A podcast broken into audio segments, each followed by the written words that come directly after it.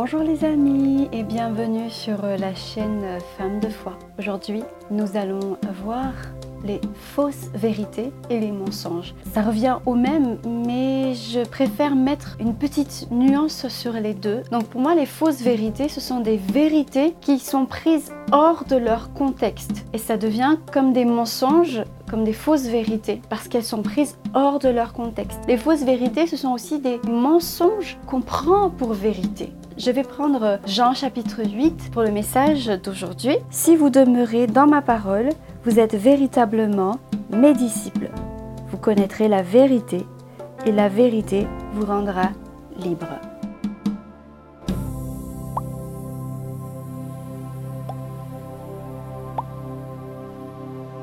Je vais diviser euh, cet épisode en trois parties. Dans la première partie, on va voir les terrains qui sont propices au développement des euh, fausses vérités et des mensonges. En deuxième partie, nous allons voir les signes qui vont nous permettre de détecter les fausses vérités et les mensonges dans nos vies pour pouvoir euh, s'en libérer, bien évidemment. Et dans la troisième partie, je vais donner euh, des clés concrètes pour être libre de, de ces fausses vérités et de ces mensonges. Je ne vous apprends rien si je vous dis que le diable est un menteur, le diable est un destructeur, il ne nous aime pas, il est animé d'une grande colère contre nous. Donc il va utiliser les circonstances pour nous prendre notre liberté, pour nous enchaîner dans les fausses vérités, nous enchaîner euh, dans les mensonges. Le premier terrain qui emmène une confusion, qui crée des forteresses et qui est une grande tromperie contre la vérité, les mauvaises solutions aux problèmes ou les faux problèmes à la solution. C'est ce qui s'est passé dans Jean chapitre 8 par rapport euh, à Jésus et aux Juifs. quand Jésus a parlé de l'esclavage du péché, les Juifs, eux, ont parlé de leur identité. Ils ont revendiqué leur filiation vis-à-vis d'Abraham. Et dans Jean chapitre 8, quand Jésus parle justement de ce chemin qui est lui-même, quand Jésus révèle son identité comme étant le Fils de Dieu, donc le seul capable euh, de de, pouvoir apporter le salut et en étant fils de Dieu, il a le pouvoir de pardonner les péchés. Et bien là, les Juifs, ils ont fait quoi? Ils ont trouvé le problème, un problème à, la solution. Ils n'ont pas accepté, ils ont renié cette identité de, de Jésus-Christ. C'est quand le Saint-Esprit nous parle d'un péché dans nos vies ou de quelque chose qu'il faut régler, des ténèbres un peu dans nos vies qui ont besoin de la lumière de Jésus et que on va excuser le péché par les circonstances de nos vies. J'ai fait ça parce que j'ai subi ça, ou euh, j'ai déjà assez payé pour cette erreur. Ça peut être la culpabilité de se dire mais je suis allé trop loin, je suis impardonnable, ou euh, j'assume, je ne dois rien à personne. On te parle de, du salut en Jésus-Christ, que tu dis non, c'est pas possible, c'était trop facile pour mériter euh, l'amour de Dieu. Mais c'est une tromperie, c'est pas la vérité. La vérité est que nous sommes sauvés par grâce, en vertu de la miséricorde de Dieu, par la foi, la foi que c'est en Jésus-Christ que nous sommes pardonnés. Et euh, le deuxième terrain propice euh, au développement de, des fausses vérités et des mensonges, c'est la confusion entre le corps, l'âme et l'esprit. Vous pouvez aller voir euh, le podcast que j'ai intitulé tu vaux la vie d'un homme innocent où j'explique la différence entre l'âme, le corps et l'esprit. Euh, mais je peux faire un, petit résumé, c'est que quand nous donnons notre vie à Jésus-Christ, quand on se convertit à Jésus-Christ, et quand la parole de Dieu dit que nous sommes de nouvelles créatures, c'est notre esprit qui est sauvé, c'est notre esprit qui est régénéré. Dans notre esprit, l'esprit de Dieu va maintenant habiter dans notre esprit qui, est donc, qui devient le siège du Saint-Esprit avec une conscience renouvelée, avec une intuition renouvelée, parce que le Saint-Esprit maintenant habite notre esprit. Mais notre âme n'est pas régénérée. Dans notre âme, il y a les sentiments, il y a la volonté, il y a les pensées, il y a les caractères. C'est pas régénéré, ça reste le même. Et il y a un travail qui doit être fait euh, dans l'âme. Et c'est pour ça que des fois on ne comprend pas, mais pourquoi je continue à faire ça? Alors que j'ai déjà donné ma vie à Jésus-Christ. C'est pour ça que des fois on, arrive à se dire mais il est chrétien mais il fait encore ça, mais pourquoi qu'est-ce qui se passe? Au fait parce qu'il y, a un travail euh, qu'il faut faire sur l'âme. Et c'est pour ça que la Bible nous dit de marcher selon l'esprit et non selon la chair. Et la chair, ce n'est pas le corps. Dans le corps, il y a bah, nous, hein, les actions, mais il y a aussi les cinq sens. Il faut faire euh, cette, différence et travailler et ne, plus se laisser avoir par, par des mensonges qui peuvent entrer par le mélange de ces choses.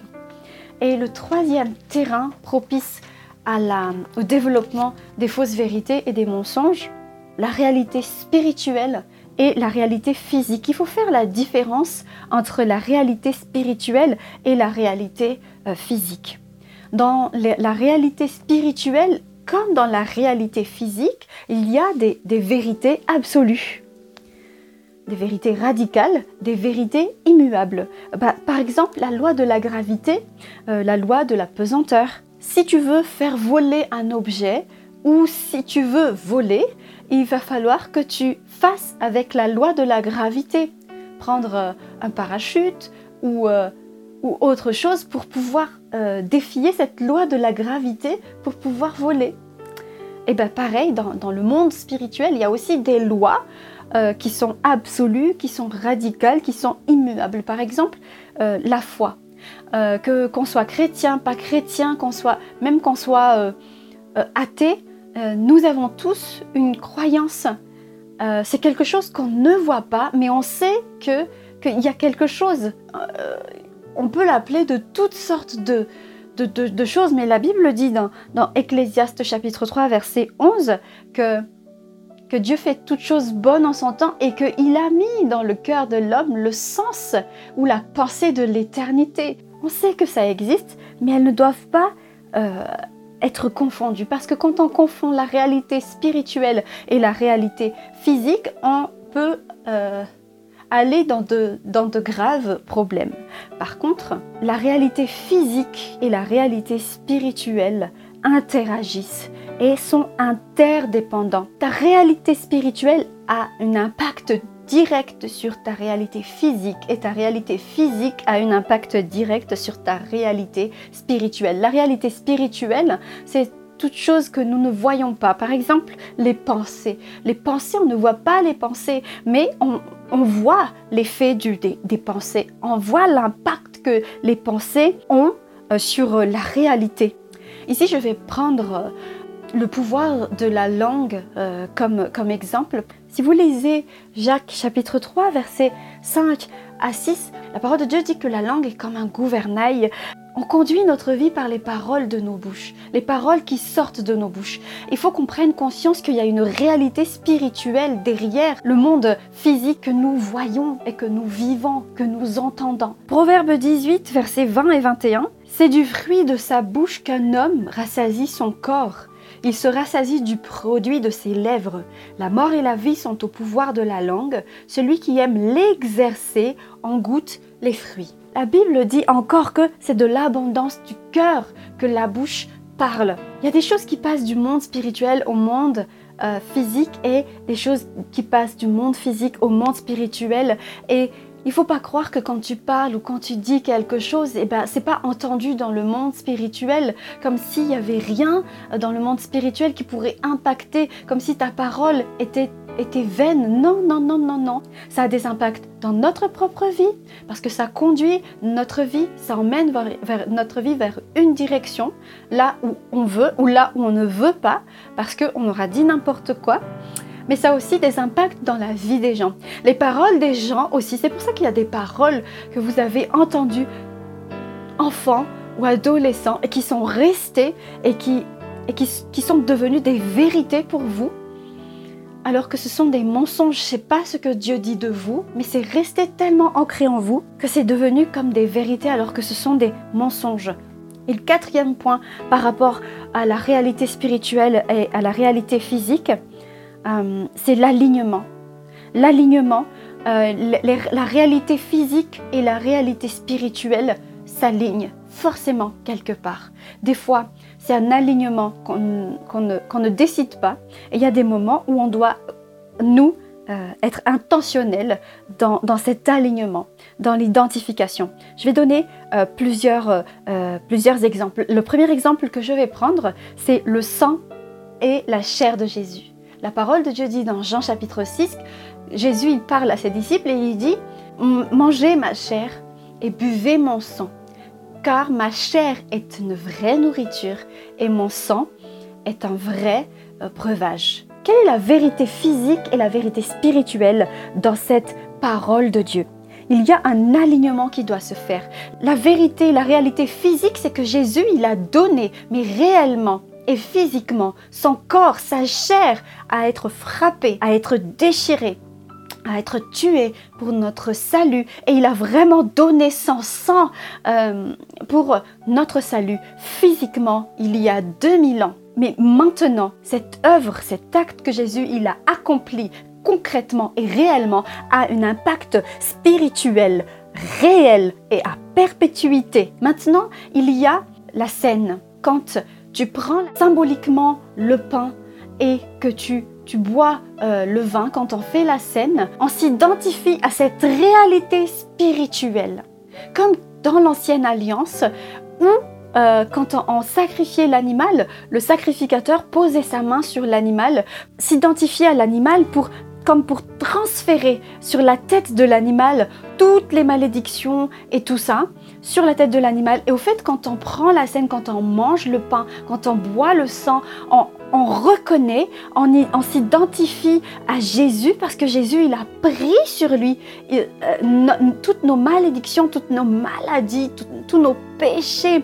Il, les a pris sur lui. Euh, il est devenu malédiction pour nous. Il est devenu maladie pour nous. Il les a pris, il les a emmenés dans la mort. Il les a vaincus et il est ressuscité. Et c'est comme ça qu'on prend la scène. Il y a l'identification, l'alignement que tu fais en prenant euh, la scène et que tu dois t'identifier au fait avec la réalité spirituelle qu'il y a derrière.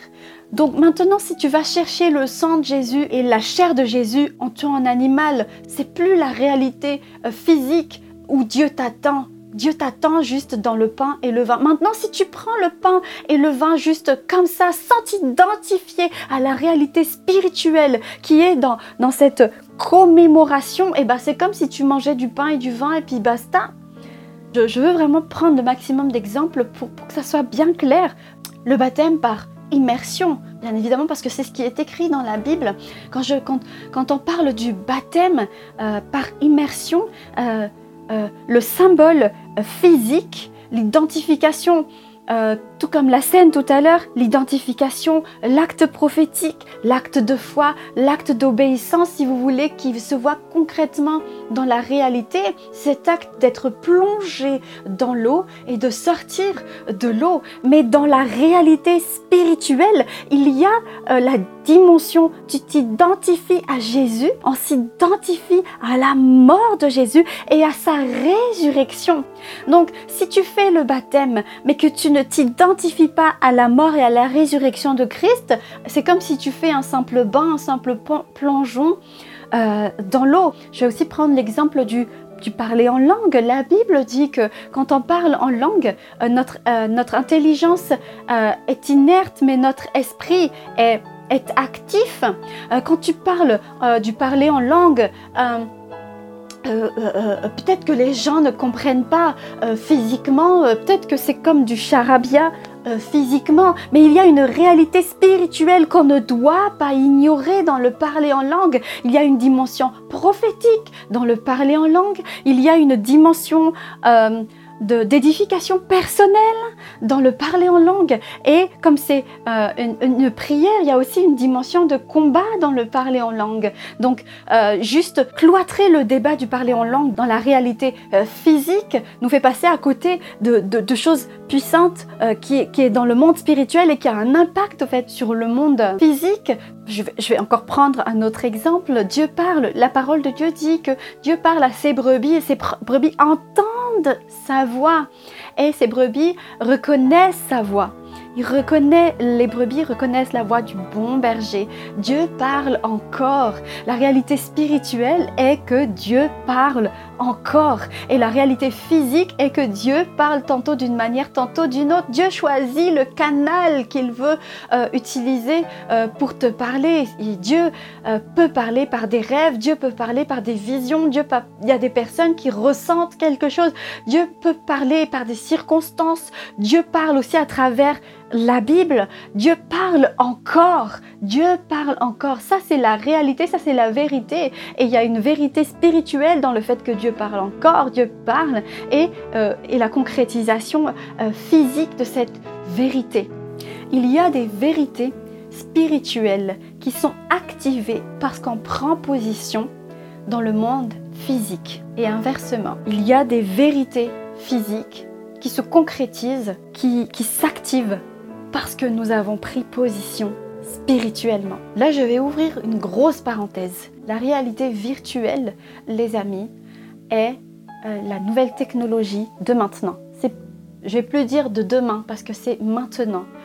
Renseignez-vous sur euh, l'intelligence artificielle, sur le robotique et tout ça. Ne soyons pas comme des ignorants. Ne soyons pas des ignorants. Dieu ne valorise pas l'ignorance. Vous savez, quand l'ordinateur est arrivé, euh, j'étais encore très jeune à l'époque, mais euh, qu'est-ce que j'ai pas entendu sur euh, l'ordinateur? Oh, ça vient du diable et tout ça. Quand Internet est arrivé, pareil. Et ben maintenant, tout le monde est sur Internet et les églises sont sur Internet. Ne soyons pas en retard pour des bêtises. Je vais donner l'exemple de Joseph et de Daniel. Joseph et Daniel ont l'onction de Dieu. Ils ne compromettaient pas leur foi. Ils étaient attachés à Dieu. Ils obéissaient à Dieu. Ils ont régné parce qu'ils avaient les compétences pour gouverner. Je ferme cette parenthèse. Et j'espère que déjà avec euh, ces premiers points abordés, euh, vous avez pu euh, déjà être libéré par le Christ parce que c'est pour la liberté que le Christ nous a libérés. Et la vérité nous rend libres au fait. Le deuxième point, les signes ou on va dire les symptômes pour identifier les mensonges, les fausses vérités qui doivent être brisées. La première chose, c'est le péché. S'il y a un péché contre lequel tu luttes et que tu retombes ou que tu n'arrives pas à t'en séparer, peut-être qu'il y a un mensonge, une vérité qui est mal établie dans ta vie. Le deuxième signe que nous pouvons voir dans Jean chapitre 8, c'est la résistance à la parole de Dieu. Jésus a dit aux Juifs, vous cherchez à me tuer, parce que la parole n'a pas accès à vos cœurs. Qu'est-ce qui peut faire résister à la parole de Dieu quand la parole de Dieu te montre une vérité, te dit une vérité? Euh, Ça peut être l'orgueil, ça peut être euh, la peur de souffrir ou, euh, ou la rancune ou l'amertume ou la culpabilité. Le pire des mensonges, c'est quand on n'arrive euh, plus à se défaire de, sa réalité et de se dire que sa réalité est absolue, que ma situation, elle, elle ne changera plus jamais. Rien ne peut y changer. Rien ne peut changer ma situation. Vous voyez, ça, c'est des mensonges tellement ancrés. Et la vérité de la parole de Dieu vient briser ces mensonges. Le troisième... Euh, signes que je vois dans Jean chapitre 8, les sentiments qui, qui, sont éveillés quand on parle d'un certain euh, sujet. Ici, pour euh, les juifs, c'était euh, la colère. Parfois, il y a des sujets qui font des effets qui, qui, emmènent à notre atmosphère, une atmosphère de, de colère, de peur, de tristesse, peut-être de honte, peut-être d'offense, peut-être d'orgueil il euh, y, a, une réaction, on est sur la défensive. C'est peut-être un signe qu'il y a un mensonge euh, qui nous enchaîne et qui doit être brisé. Un mensonge euh, qu'on nous a dit sur notre capacité, par exemple, un mensonge sur des paroles qui sont restées, des paroles qu'on nous a dit ou qu'on s'est dit à soi-même et qui sont restées et que le Seigneur veut briser aujourd'hui. Et le quatrième signe que je relève, c'est les mauvais cycles. Quand il y a quelque chose qui arrive très souvent, on te vole beaucoup, euh, tu retombes tout le temps dans le même péché, euh, euh, tu perds tout le temps ton travail, tu retombes toujours dans, des maladies, il y, a, comme une malédiction qui, est sur toi ou sur, ta famille, des mauvais cycles comme ça. Je peux vous témoigner qu'il y avait un, mensonge dans ma vie, c'était un mensonge par rapport aux échecs. Alors que je suis quelqu'un de très entrepreneuse, il y avait un moment où, tout ce que je faisais au fait foirait. Euh, j'avais créé une première entreprise, ça a complètement foiré. J'avais créé une deuxième entreprise, ça a foiré. Je faisais des démarches et ça, n'aboutissait pas. Il y avait plein de choses au fait. Et le Seigneur m'a montré qu'au fait j'avais un mauvais cycle dans ma vie et le mauvais cycle venait d'une pensée mensongère. Cette pensée c'était que je m'attendais à l'échec dans le sens où je me dis ça va foirer, mais je serai tellement forte parce que je suis enfant de Dieu et je vais me relever. Inconsciemment, j'ai été marquée par mes, mes, échecs et je me voyais plus comme quelqu'un qui se relève de ses échecs que quelqu'un qui réussit euh, dans ses euh, entreprises. Le Seigneur m'a montré que c'était un mensonge, un cycle mauvais, un mensonge qu'il fallait briser dans ma vie. Je vais vous donner euh, les six clés pour se libérer. La première clé, c'est la repentance si vous vivez dans le péché, si vous vous reconnaissez dans un mauvais cycle, dans de mauvaises pensées, la repentance, c'est de reconnaître avoir mal fait et de s'en débarrasser, s'en détourner. C'est tout ce que Dieu attend. Deuxième point, chérissez la liberté en Christ. Galates chapitre 5, verset 1. C'est pour la liberté que Christ vous a libéré. Demeurez donc ferme dans la liberté et ne vous remettez pas sous le joug de la servitude chérissez la liberté en Christ. Prenez conscience que c'est pour la liberté que Christ vous a libéré. Je reviens dans euh, euh, Jean chapitre 8. Si vous demeurez dans ma parole, vous êtes véritablement mes disciples, vous connaîtrez la vérité et la vérité vous rendra libre. Troisième point, demeurez dans la parole de Dieu. La parole de Dieu est la vérité. Demeurer, ça veut dire rester dans la parole, ne pas partir de la parole, séjourner dans la parole, habiter dans la parole. Ne soyez pas des touristes de la parole. Le troisième point, le discipola. Si vous demeurez dans ma parole, vous êtes véritablement mes disciples. Dans le mot disciple, il y a deux choses au fait. Premièrement, c'est la discipline. La discipline nous permet d'acquérir de la maturité, de la maturité dans l'amour, de la maturité dans la connaissance de Dieu, de la, maturité dans, pour, pour avoir la stature parfaite de Christ. Dans la discipline, il y a aussi l'obéissance.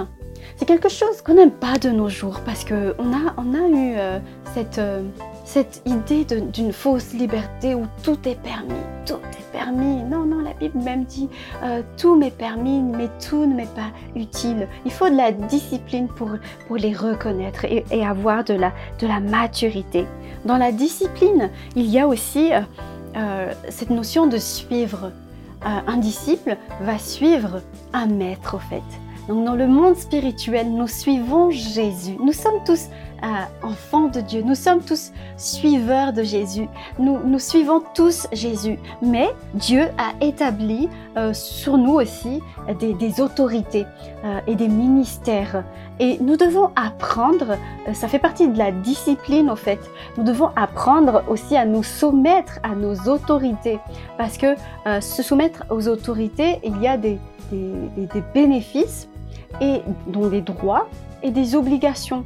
Mais comme Dieu est un Dieu d'amour, c'est toujours pour notre bien et c'est toujours pour, euh, pour aller dans cette maturité. Je vais lire dans Hébreu chapitre 13 verset 17. Obéissez à vos conducteurs et soyez leur soumis, car ils veillent au salut de vos âmes, dont ils auront à rendre compte, qu'ils puissent s'acquitter ainsi de leur ministère avec joie et non en gémissant, ce qui ne sera pas à votre avantage. Les personnes qui, ont, qui sont établies par Dieu sur l'Église et tout ça, c'est pour l'édification de l'Église, c'est pour que l'Église devienne mature. Mais nous, nous brebis, nous avons aussi euh, la responsabilité afin qu'ils puissent s'acquitter de leur ministère avec joie et non en gémissant. Nous avons aussi cette responsabilité, cette maturité à acquérir et la maturité de faire la part des choses, de ne pas tomber ni dans l'idolâtrie, ni dans la rébellion. Voilà, cinquième clé, persévérer dans l'amour de la vérité. Persévérer dans l'amour de la liberté en Christ, de la vérité en Christ. Persévérer dans le fait de rester, de demeurer dans la parole de Dieu. La parole de Dieu qui nous sanctifie, qui nous édifie, qui nous reprend, qui nous encourage. Persévérer dans le, dans le dans la discipline, dans ta marche avec, euh, avec le Christ.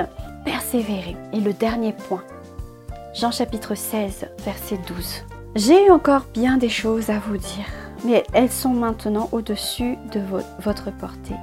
Quand l'Esprit de vérité sera venu, il vous conduira dans toute la vérité.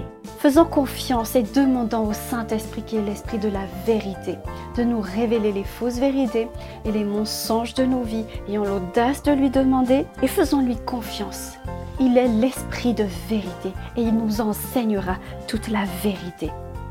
Il y a une vie de l'esprit. Aspire à la vie de l'esprit. Laisse le Saint-Esprit vivre en toi. Vis avec le Saint-Esprit. Demeure avec le Saint-Esprit. Demeure avec la parole. La parole, Jésus est la parole. Jésus est la parole qui s'est faite chair. La parole est basée sur Jésus. Le Saint-Esprit est l'Esprit de Jésus. Le Saint-Esprit est l'Esprit de Jésus. Le Père est dans le Fils et le Fils est dans le Père. Dieu est un. Je vais terminer par euh, une prière. Seigneur Jésus, je te bénis pour cette parole. Je te bénis pour cette parole de vérité. Je te bénis parce que tu veux libérer ton Église. Je te bénis parce que tu veux libérer... Hum, tes enfants. Je te bénis parce que tu nous libères. Tu nous libères des, chaînes du péché. Tu nous libères des chaînes du passé. Tu nous libères des mensonges euh, du diable. Merci Jésus pour la liberté parce que c'est pour la liberté que tu nous as libérés. Montre-nous encore ta vérité Seigneur. Oh Seigneur Jésus, tu es le chemin, la vérité et la vie. Tu es le chemin, la vérité et la vie. Alléluia. Amen. N'hésitez pas à, liker, à partager, à poser vos questions en commentaire. Je me ferai le plaisir de vous répondre. Je vous dis à bientôt.